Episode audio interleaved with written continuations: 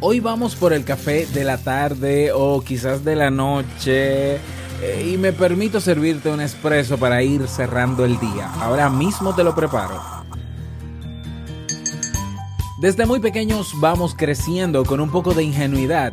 Creemos que todo es perfecto y que todo siempre estará bien, incluso que las personas que nos rodean y nos aman nunca nos harían daño.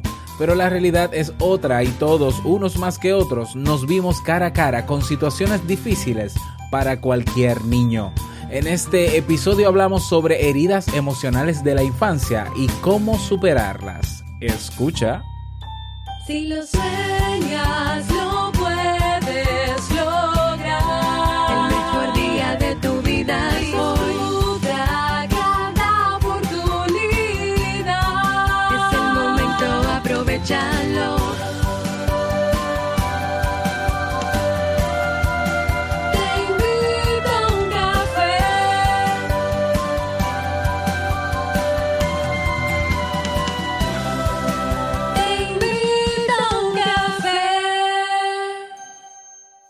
Y ahora contigo, Robert Sasuki, consultor en desarrollo humano y emprendimiento.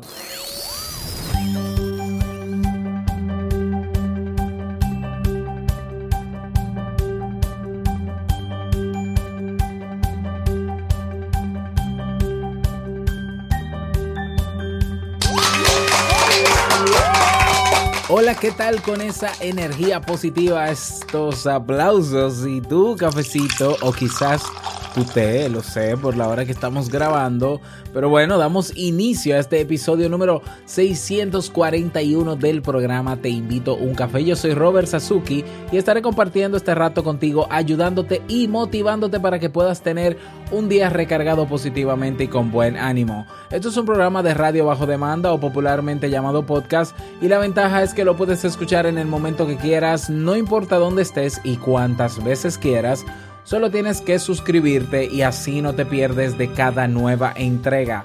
Grabamos un nuevo episodio de lunes a viernes desde Santo Domingo, República Dominicana y para todo el mundo.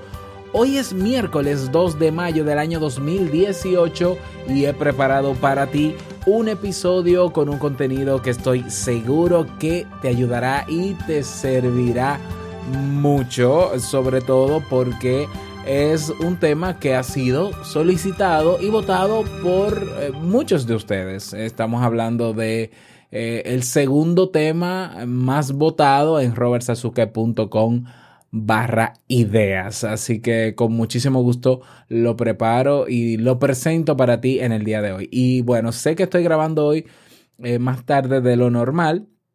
Es que no pude hacerlo esta mañana. En la mañana se me fue en la universidad de manera muy intensa y tuve la oportunidad, que a veces, que la mayoría de las veces no la tengo, de poder grabar en la tarde. Entonces yo no quiero dejar pasar un día sin grabar un episodio en Te invito a un café.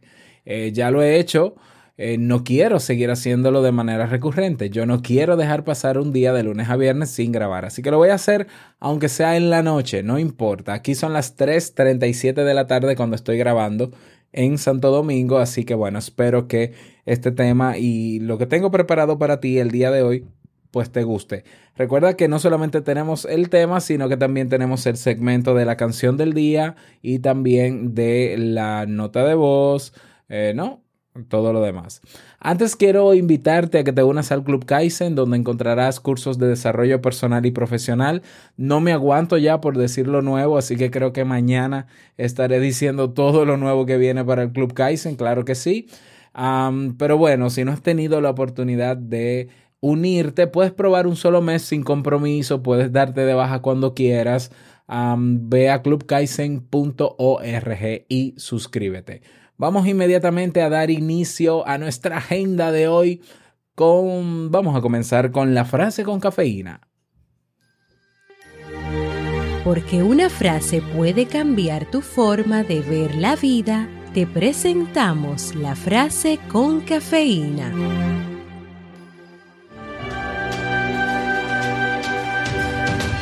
Creo que la madurez real que la mayoría de nosotros nunca alcanza es cuando te das cuenta de que no eres el centro del universo. Catherine Patterson.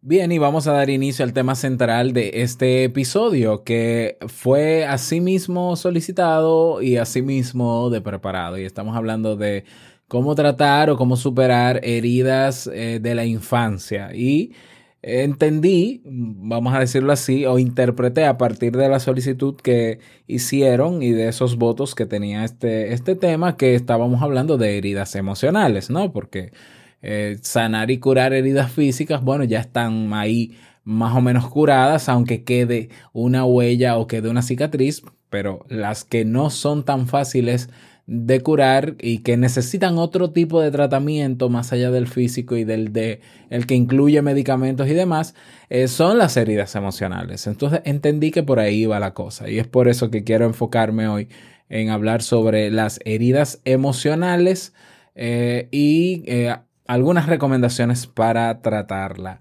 Ah, los problemas vividos en la infancia dejan heridas emocionales que vaticinan cómo será nuestra calidad de vida cuando seamos adultos. Además, estos pueden influir significativamente en cómo nuestros niños de hoy actuarán mañana y en cómo nosotros, por otro lado, afrontaremos las adversidades. Mm, A partir, hay una autora eh, llamada Lisa Bourbeau ¿eh? que ha identificado o ha señalado o definido eh, cinco heridas emocionales o experiencias dolorosas de, de la infancia que te voy a compartir. Eh, luego hablaré un poco de mi experiencia al respecto con mis propias heridas emocionales, ¿por qué no? Si, si, si aporta valor. Y luego te daré algunas recomendaciones o cómo saber o responderemos a la, a la cuestión de cómo saber cuando uno está preparado para volver a comenzar, para transformarse, para cómo uno se puede dar cuenta de que uno ha sanado alguna de esas heridas, más o menos. Vamos a ver si, si logro hacerlo en ese mismo orden. La primera herida emocional o experiencia dolorosa que describe Lisa Borbó es el miedo al abandono. La soledad es el peor enemigo de quien vivió el abandono en su infancia. Habrá una constante vigilancia en esa persona hacia esta carencia, lo que ocasionará que quien la haya padecido abandone a sus parejas y a sus proyectos de forma temprana por temor a ser ella la abandonada. Sería algo así como, te dejo antes de que tú me dejes a mí. O nadie me apoya, no estoy dispuesto a soportar esto. O si te vas, no vuelvas. Las personas que han tenido las heridas emocionales del abandono en la infancia tendrán que trabajar su miedo a la soledad, su temor a ser rechazadas y las barreras invisibles al contacto físico.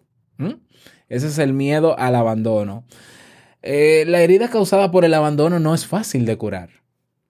Entonces, eh, por tanto, tú mismo serás consciente consciente de que ha comenzado a cicatrizar cuando el temor a los momentos de soledad desaparezca y en ellos empiece a fluir un diálogo interior positivo y esperanzador. Mm, Esa es el primer, la primera heri- herida o experiencia dolorosa que al sufrirse en la infancia puede, puede, podría, eh, estamos hablando de simplemente un supuesto, desencadenar una serie de conductas en los adultos de, de rechazo a los demás o de aislarse a los demás eh, o de amenazas y demás, ¿no? Como ya he mencionado, el miedo al abandono.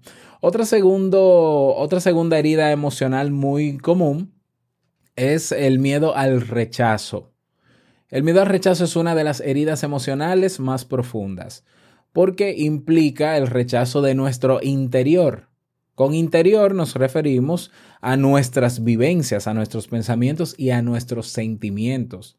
En su aparición pueden influir múltiples factores, ta- tales como el rechazo de los progenitores, de los padres, de la familia, los miembros de la familia o de los iguales. Genera pensamientos de rechazo, de no ser deseado y de descalificación hacia uno mismo. La persona que padece de miedo al rechazo no se siente merecedora de afecto ni de comprensión y se aísla en su vacío interior. Es probable que si esa persona ha sufrido o nosotros hemos sufrido esto en nuestra infancia, seamos personas huidizas. Por lo que debemos de trabajar nuestros temores, nuestros miedos internos y esas situaciones que nos generan pánico. Si es tu caso, ocúpate de tu lugar de arriesgar y de tomar decisiones por ti mismo. Cada vez te molestará menos que la gente se aleje y no te tomarás como algo personal que se olviden de ti en algún momento. Miedo al rechazo, así lo describe Lisa Borbó. La tercera herida emocional que describe es la humillación. Esta herida se genera cuando en su momento sentimos que los demás nos desaprueban y nos critican podemos generar estos problemas en nuestros niños diciéndoles que son torpes, malos o unos pesados, así como aereando sus problemas ante los demás, diciendo todo lo que todo lo que le pasa a ese niño diciendo o todo lo que hace diciéndoselo a los otros. Esto destruye la autoestima infantil. ¿eh? Eso es humillación que tu hijo, qué sé yo, se porte mal el día de hoy, haya hecho una travesura de niño, como niño que es, y, y tú en el momento en que te llaman por teléfono tu hermano, ¿no? El tío, ay, tú no sabes lo que hizo Nicolás o lo que hizo Juan, o... eso es humillación y eso destruye la autoestima infantil. Las heridas emocionales de la humillación generan con frecuencia una personalidad dependiente Además, podemos haber aprendido a ser tiranos y egoístas como un mecanismo de defensa e incluso a humillar a los demás como escudo protector. Haber sufrido este tipo de experiencias requiere que trabajemos nuestra independencia, nuestra libertad, la comprensión de nuestras necesidades y temores, así como nuestras prioridades. Una cuarta herida emocional es la traición o el miedo a confiar surge cuando el niño se ha sentido traicionado por alguno de sus padres principalmente, incumpliendo sus promesas. Esto genera una desconfianza que se puede, transformar en envidia y otros sentimientos negativos por no sentirse merecedor de lo prometido y de lo que otros tienen. Haber padecido una traición en la infancia construye personas controladoras y que quieren tenerlo todo atado y reatado.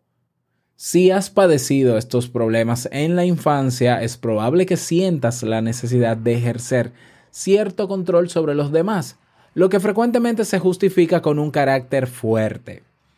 Estas personas suelen confirmar sus errores por su forma de actuar.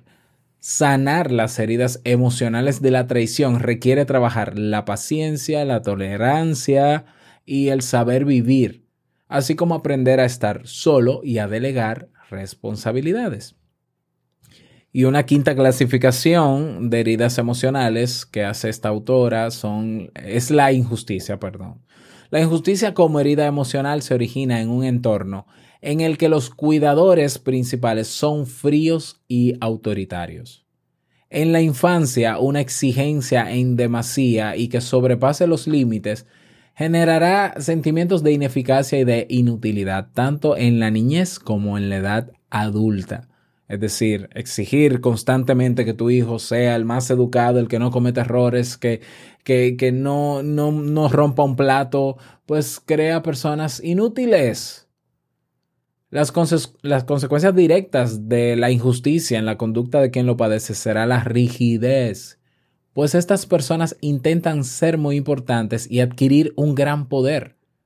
Además, es probable que se haya creado un fanático o un fanatismo, mejor dicho, por el orden y el, y el, el perfeccionismo, así como la incapacidad para tomar decisiones con seguridad. Es necesario en este caso trabajar la desconfianza y la rigidez mental, generando la mayor flexibilidad posible y permitiéndose confiar en los demás. Bien, estas son cinco heridas emocionales planteadas por eh, Lisa Borbó que pueden afectar nuestro, nuestro bienestar, a nuestra salud, tengo la lengua estropajosa al parecer, y a nuestra capacidad para desarrollarnos como personas. Bien, lo primero para comenzar a trabajar estas heridas emocionales es reconocerse en ellas, reconocer, recordar eh, nuestro pasado, recordar cómo fuimos criados, cuáles de estas heridas eh, pudimos haber sufrido. Yo creo que, que quizás más de una de esas, incluso en una mayor o, o menor intensidad, pudimos haberla sufrido. Bien, ¿cuándo, cuándo se puede hablar de que se crea una herida emocional ante rechazo, humillación, ante actitudes de desconfianza o de traición o de injusticia? Bueno, cuando es una persona altamente significativa para ti, cuando tú eres niño, que provoca esas actitudes más de una vez. ¿eh? O sea, eh, el hecho de que tú eh, hayas, eh, no, le hayas contado a algún familiar lo que hizo tu hijo delante de tu hijo, que obviamente va a generar vergüenza en tu hijo y todo lo demás, que lo hayas hecho una vez no quiere decir necesariamente que ya ese, ya tu hijo está marcado, traumatizado por esa humillación de ese momento. No, si logras reconocer que no lo hiciste bien y puedes corregirlo y no volver a hacerlo, eh, se interpreta como algo pasajero. El problema, la herida se crea cuando se es consistente en estas actitudes, cuando los padres, sobre todo los padres o familiares de un niño, son, eh, son constantes y consistentes en cualquiera de estas cinco actitudes. Sea consciente o inconscientemente, sea buena intención o sea cual sea la intención, la constancia de rechazo, ser consistente en, en ser injusto, en prometerle a, a, los hijos y no cumplirle, en dejarlos abandonados cuando tienen que dedicar tiempo de calidad, en humillarlos, en traicionarlos, eso va abrir heridas, heridas emocionales eh, que van eh, hasta cierto punto a a influir directamente en el comportamiento del adulto. Bien, eso viéndolo desde la perspectiva de nosotros como padres hacia nuestros hijos. Queremos saber qué tipo de hijo eh, vamos a tener cuando sea adulto. Bueno, comienza a evaluar cómo estás tratando a tu hijo en el día de hoy, qué estás haciendo por tu hijo en el día de hoy. ¿Eh?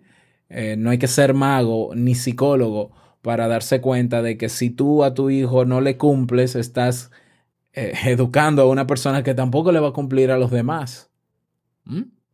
Y que va a querer tener el poder para hacer lo que quiera con su vida sin importarle y sin tener esa empatía hacia los demás. Eso es viéndolo desde ese plano. Si nos vamos ahora al otro plano de nosotros ya los adultos, que tenemos aún esa herida eh, no abierta, pero, pero con una cicatriz muy fea y todavía con mucho dolor, entonces, ¿qué hacer al respecto? Eh, volvemos al, al, a la recomendación anterior. Lo primero es aceptar que tenemos esa herida, encontrar de dónde viene, irnos un poquito atrás para saber desde nuestra, desde nuestra historia de crianza o familiar, desde dónde viene. Y luego de haber reconocido de dónde viene esa herida, entonces hacer algo al respecto, movernos para nosotros trabajar en sanar eso.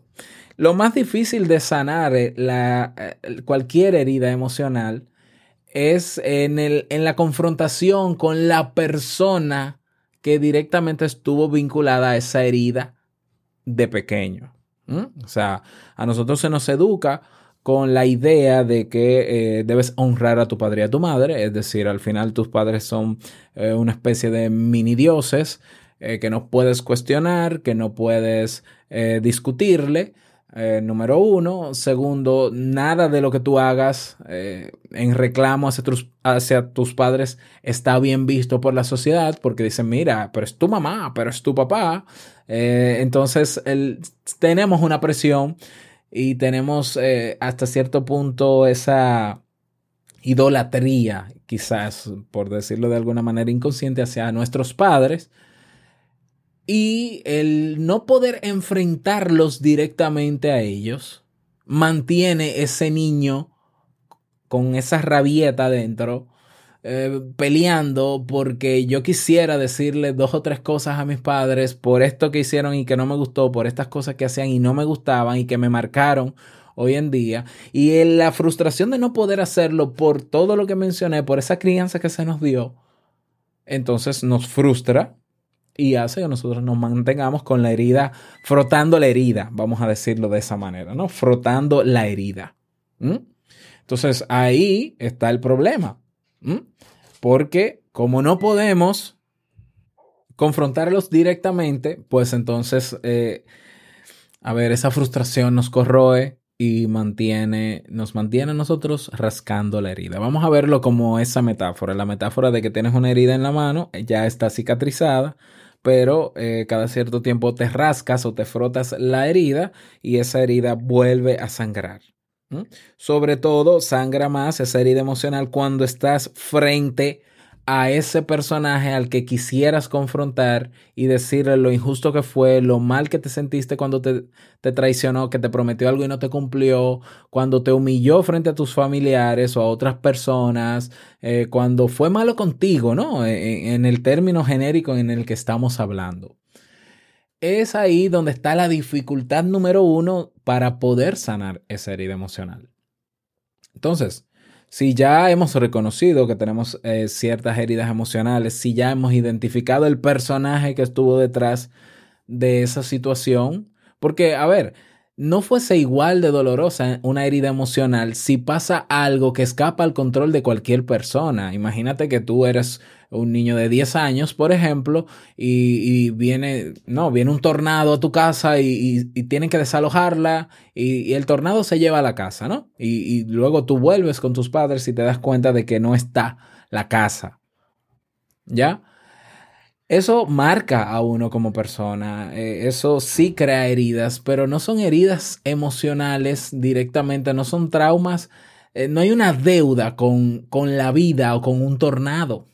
Me doy a entender, cuando tú entiendes en algún momento de tu vida, en tu adolescencia o en tu eh, adultez joven, que eso pasó porque esas cosas pasan y son cosas de la naturaleza, que no hubo una intención no hubo una mala intención para que tu casa se fuera volando con el tornado, tú logras aceptar que eso pasó y aunque sí te haya marcado porque quizás generó en ti alguna obsesión, generó alguna especie de miedo a los tornados, claro que sí, pero no vives arrastrando eso, no vives frutando esa herida, porque son cosas que pasan, que no hay una intención que no hay una, un vínculo directo entre un tornado y tú, no hay un vínculo emocional. Entonces las heridas emocionales son causadas por personas significativas en nuestra vida que, eh, que obviamente hacen cosas que nosotros no esperaríamos que hicieran y que nosotros acumulamos esa deuda y como no podemos confrontarlo porque tenemos el límite de que, de que tú, eres, tú eres un ser superior frente a mí y que el respeto tiene que ser de hijo hacia padre, no de padre hacia hijo, por poner el ejemplo de los padres, puede ser otro familiar también. Entonces nos mantenemos con la rabieta de la herida emocional. Entonces la, la herida emocional comienza a sanar cuando aceptamos lo que pasó, cuando hacemos un ejercicio de empatía, de ponernos, de comprender el contexto y por qué tuvo esa persona que hacer lo que hizo cuando yo era pequeño. ¿Por qué tuvo que tratarme como me trató? ¿Eh? Si, si sientes rabia porque tu padre o tu madre te trataba de una manera que para ti no es la correcta, nunca lo fue, ponte un momento en el lugar de ella y entiende que quizás tu padre o tu madre no tuvo nada más que ofrecerte porque quizás lo único que tenía para ofrecerte era eso porque quizás fue criada de la misma manera y aceptó que así era que se criaba y así te crió a ti también. Y esperaba incluso que tú repitieras el mismo patrón, pero tú te rebelaste. Pero por lo menos el ponerte en el lugar de esa persona, de ese padre, de esa madre, de ese familiar, te ayuda a entender que esa persona también es vulnerable y que también es imperfecta. Y luego de esa empatía también hay que hacer un ejercicio de confrontación directa sí, directa, que es lo más doloroso del mundo. Yo te cuento que yo hice eh, eh, en la universidad un proceso de un año de terapia, terapia grupal, un año completo, y hice también creo que seis meses, no recuerdo, de terapia psicodinámica, ¿no? Basada en, en, en dinámicas de psicoanálisis para trabajar mis conflictos con mi familia mientras yo era adolescente, ¿no? Ya creo que he hablado de eso en otras ocasiones. Y, y, yo me sentía, ¿no? Muy herido y muy traumado y muy, y muy, ¿no? Disgustado con, mi, con mis padres por cosas que habían pasado eh, durante mi adolescencia, sobre todo en mi adolescencia, y que yo no se las perdonaba y que yo entendía que no, de forma egocéntrica, que yo tenía la razón y todos ellos estaban mal. Y fue con ejercicios de empatía donde yo comencé a ponerme en el lugar de ellos. Sí, puede ser que mis padres hayan sido malos, como digo yo, en algún momento, pero, pero, pero no en la mayoría de los casos. Había otros casos en que no lo eran. Eh, había, había momentos en que reaccionaban sin eh, inconscientemente de manera automática, porque así también los educaron a ellos. Además, tú no puedes exigirle a alguien que te dé algo que no tiene. Entonces, ahí comencé a entender y aceptar que no todo lo que está fuera de mí, ni yo lo puedo controlar, ni son como yo creo que son, son como son. Bien. Bueno, y me tocó confrontar directamente a mis padres en, ese, en esa terapia. Claro, fue un proceso acompañado de terapia eh, con psicólogos, bueno, una psicóloga y un psicólogo, eh, un grupo de apoyo, no fue algo que me salió de la nada y vamos a hacerlo y listo, fue un proceso psicoterapéutico muy intenso para mí. Y recuerdo que la dinámica para yo confrontar directamente a mis padres, como yo no tenía el valor de yo de boca hacerlo porque entendía que me iba a desbordar y, no, y no lo iba a hacer, no lo iba a hacer, pues eh, opté por hacerle una carta a cada uno y le hice una carta a mi mamá directamente, otra a mi papá, otra a mi hermana menor con la que también tenía conflictos y otro a mi hermano mayor con quien no tenía tanto conflicto, pero no era una relación tampoco muy muy cercana, ¿ya? Porque yo reconozco que me aislé bastante en mi adolescencia de mi círculo familiar porque entendía que todos estaban mal y yo era el único que estaba bien, ¿no? Eh, y así lo hizo, o sea, duró una noche entera llorando muchísimo, eh, haciendo cada carta y en cada carta yo le expresaba primero lo importante que era cada persona para mí en mi vida, lo que ha significado, lo que significa y lo que siempre va a significar, eh, pero también su reclamo, ¿no? El reclamo y, abierto y la rabieta de ¿por qué, ¿por qué tú no eres tan cariñoso conmigo? ¿Por qué tú tal cosa, mami? ¿Por qué tú tal cosa, papi? A cada uno de ellos. Fue eh, una situación, no, bastante liberadora, pero eh, aproveché la coyuntura, ¿no? Fue un jueves, creo que escribí la carta, de que al otro día me iba de campamento por tres días fuera de la casa y aproveché para no tener que verlos a ellos leyendo la carta directamente y confrontándome a mí o dándome alguna respuesta. Les dejé la carta cada uno en su cama para irme al otro día al campamento y el domingo cuando llegué de, mi campamento pues eh, algunos me contestaron, otros no me contestaron. Eh, sí tuve acercamiento de mi mamá directamente, de mis hermanos también, y todo comenzó a ser diferente a partir de ahí. No digo que mejor, ¿eh? no digo que todo cambió, pero comenzó a ser diferente porque yo comencé a quitarme las armaduras de esa defensa que tenía hacia todos ellos y ellos comenzaron a entender mi actitud también. Y comenzamos a, a crear una nueva relación.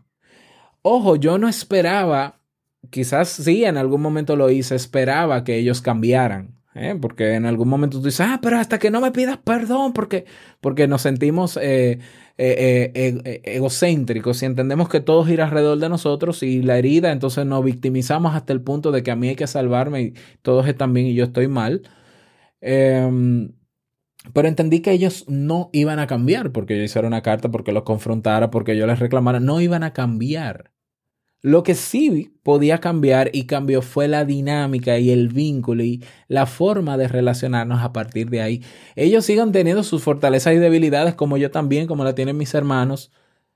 ¿eh? Pero el vínculo que tenemos hoy en día es totalmente diferente y todo comenzó a partir de ahí. Eso no quiere decir que, que si la herida sanó, no, no lo sé. Yo digo que sí, porque puedo mirar hacia atrás y, y, pensar en todo eso sin dolor. Eh, yo he criticado abiertamente actitudes en mis padres, en mis hermanos, en todo el que puedo, y ellos lo saben y lo aceptan, y aunque no estén de acuerdo, simplemente los respetan. Y yo creo que ya esos santos ya no están en ningún altar para mí, sino que yo sé que puedo verlos a la cara cada uno y decirle lo que tengo que decirle con todo el respeto del mundo. Y es ahí donde la herida comienza a verse de forma diferente. Eso me sirvió a mí. Ojo, eso no quiere decir que te va a servir a ti. Yo tuve que someterme a un proceso de prácticamente año y medio de terapia para darme cuenta de todo eso. Porque cuando entendemos que tenemos una herida abierta, una herida emocional, creemos que ya todo debe ser, o sea, e- el que me causa la herida o quienes me causan la herida tienen que pedirme perdón. No, no tienen que pedirte perdón. No tienen que pedirte perdón. Claro, sería lo óptimo que te pidieran perdón. Pero quien tiene que perdonar eres tú y quien tiene que perdonarse eres tú. Porque esa herida abierta que tú vives rascando y que tú vives abriendo y manoseando, esa herida es a ti a quien te- le está haciendo daño. Entonces, el tú perdonar, el tú aceptar y perdonar que las cosas no fueron como tú esperabas que fueran, que el otro no pudo darte lo que no tenía, que el, el otro hizo lo mejor que pudo, trató, aunque no, quizás no lo logró, el tú aceptar y perdonar es al primero que liberes a ti. ¿Ya?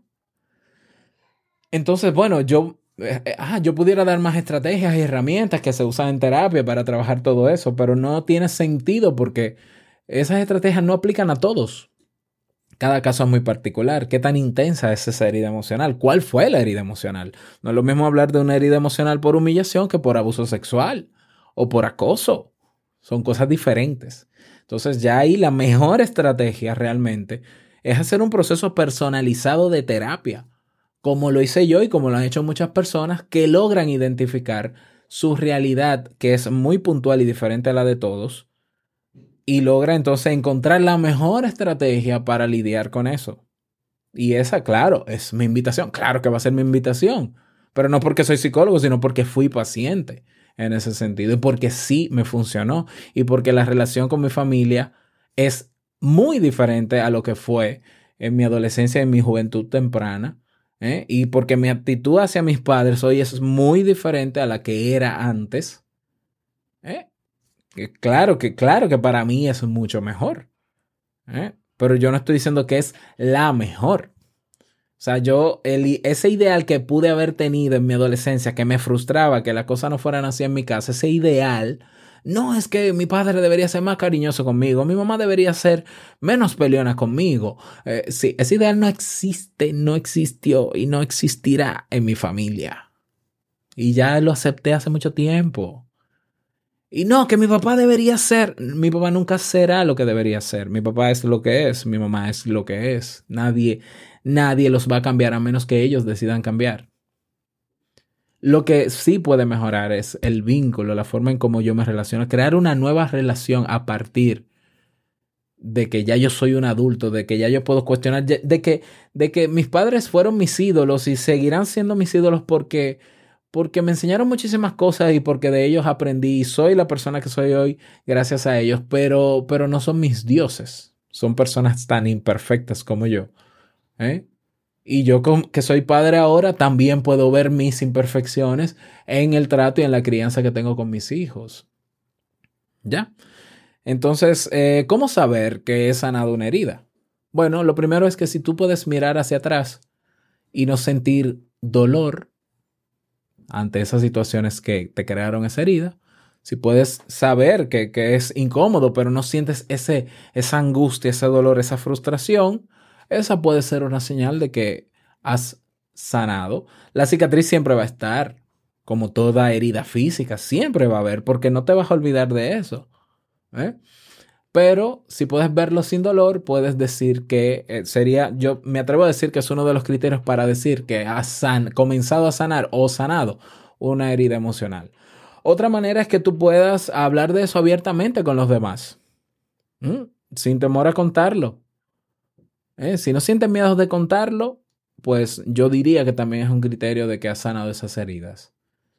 Y si puedes reírte de eso también y puedes hacer chistes sobre eso, también entiendo que es un criterio para decir que has sanado esa herida o esas heridas emocionales. Ojo, si estás en la actitud de que no, es que yo no puedo sanar eso hasta que el otro haga, está siendo el niño haciendo rabieta, está siendo el niño inmaduro que piensa de forma egocéntrica, que entiende que el mundo gira a su alrededor. Lamento decírtelo yo, pero es así. La actitud no debe ser eh, ellos que me pidan excusa a mí, ellos que me digan por qué lo hicieron a mí. No, la, es desde, desde mi persona, desde mi actitud, donde comienza la sanación de esas heridas emocionales. Bueno, yo espero haber aportado valor a este tema. De verdad, me encantaría conocer la reacción o la retroalimentación sobre este tema. Las personas que votaron por ese tema, me encantaría sobre todo que me digan si cumplió eh, con, con lo que solicitaban, si quieren que, que ahondemos más, pero de manera muy puntual cómo. Eh, por favor, me lo dicen. Y te recuerdo a ti también que puedes sugerir temas en robertsazuke.com barra ideas. Puedes sugerir temas como estos. Se van a ir posicionando de acuerdo a las votaciones del público. Ahora mismo hay más de 30, ¿eh? Puedes ir en robertsazuke.com barra ideas. Puedes entrar y puedes ver los que ya están. Y si te gustan alguno de ellos, votas y listo. Ellos se van a ir posicionando según la cantidad de votos. Así que te animo a hacerlo. robertsazuke.com barra ideas. Bueno, y la canción para el día de hoy eh, se titula Libre de Cani García. No la tengo aquí en preview porque ahora mismo no tengo electricidad en la casa, cosa que no es rara tampoco aquí en mi país. Eh, eh, así se titula Libre de Cani García. Me encanta Cani García como artista, sus letras, su música, todo lo que hace. Entonces, eh, si quieres escucharla directamente, puedes ir a las notas de este podcast, robertsazuke.com barra TIUC462, que es el, el número de este episodio. Eh, si no, puedes suscribirte a nuestro playlist oficial en Spotify, que se llama así mismo Te invito a un café y ahí la encuentras también. Te suscribes y disfrutas de más de 300 canciones para levantarte el ánimo y cambiarte la cara. No sé si para mejor o peor, pero ahí está, ¿eh? Así que espero que te guste. Entonces tenemos un nuevo mensaje de voz. Vamos a escucharlo. Hola Robert, soy Coral, te escribo, bueno, más bien te dejo un mensaje de voz desde Galicia, España. Y nada, decirte que me encanta escuchar tu podcast todos los días mientras trabajo. Soy dibujante y paso muchas horas en la mesa de dibujo, pero me encanta el momento de sentarme, escuchar tu podcast. Siempre tengo papeles al lado con rotuladores para tomar ideas y tomar apuntes de lo que vas diciendo. Y nada, darte la enhorabuena porque creo que es un podcast muy dinámico, con la música justa y necesaria, no se hace pesado y las ideas y conceptos que transmites me parecen muy aplicables a la vida diaria de todos. Y nada, que siempre me hace ilusión escuchar los mensajes de voz de la gente y la curiosidad de desde dónde te escucharán. Un beso grande, que sigas así, saludos. Muchísimas gracias Coral por tu nota de voz. Fuerte abrazo para ti y todas las personas en Galicia que escuchan Te invito a un café y en España también.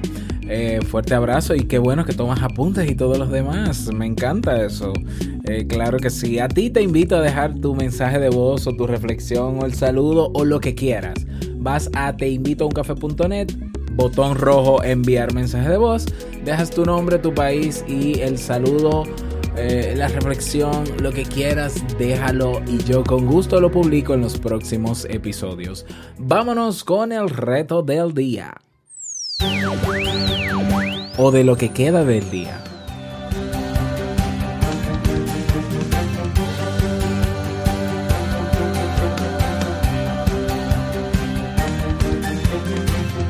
El reto para la tarde o noche de hoy es eh, una o dos horas antes de acostarte, apaga tu móvil o aléjalo de ti, por favor, y trata de conciliar el sueño sin tener que ver la televisión. Eh, aprovecha otros recursos, puedes escuchar podcasts aparte de este episodio, ahí está Vivir en Armonía. Te recomiendo los episodios de Buenos Días Mundo también de Oliver Oliva, que son bastante motivadores, sobre todo porque te relajan y te ayudarían también a tener mejores sueños.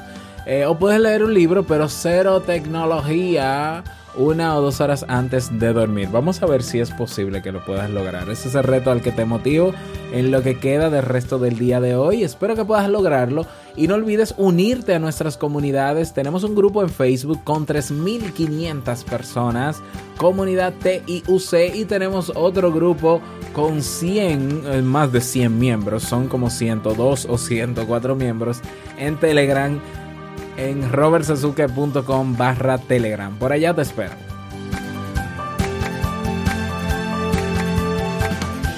Y llegamos al cierre de este episodio en Te invito a un café. Agradecerte como siempre por tus retroalimentaciones. Muchísimas gracias por tus reseñas y valoraciones de 5 estrellas en Apple Podcast. Gracias por tus me gusta en Ebox.